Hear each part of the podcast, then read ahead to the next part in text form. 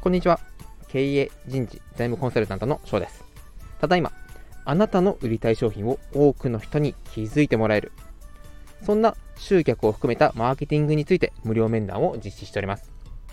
気になる方は、レターまたは概要欄のリンクからお申し込みください。それでは今回のテーマ。うわ、そんなこと？と、後で気づく集客の盲点についてお話ししていきます。ま、どういうことかというと、やはり商品、サービスというのは自分が一番分かってますよね。だからこそ、ついつい分かりやすい。これなら伝わると思っていても、自分本位の文章になることが多いということです。どういうことかというと、目で見ずに、そういった目から見る情報がなしで物事を正確に表現して伝えるということは非常に難しいということです。これがリアルビジネスであれば、例えば今、僕は長方形の財布を持っています。これは財布です。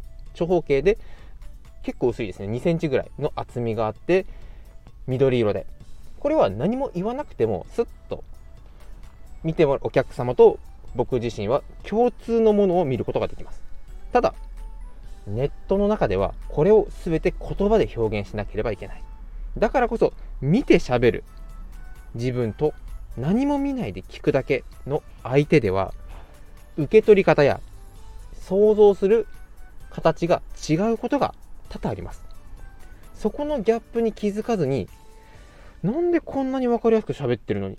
ということが往々にしてあります。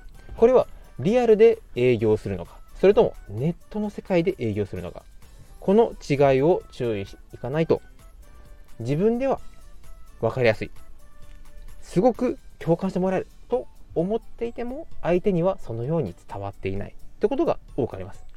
だからこそ気をつける点というのもたくさんあるんですが、ここではちょっと時間がかかってしまいますので、気になる方は、えー、無料面談に足を運んでいただければ嬉しいなと思っております。それでは今回もご清聴いただきありがとうございました。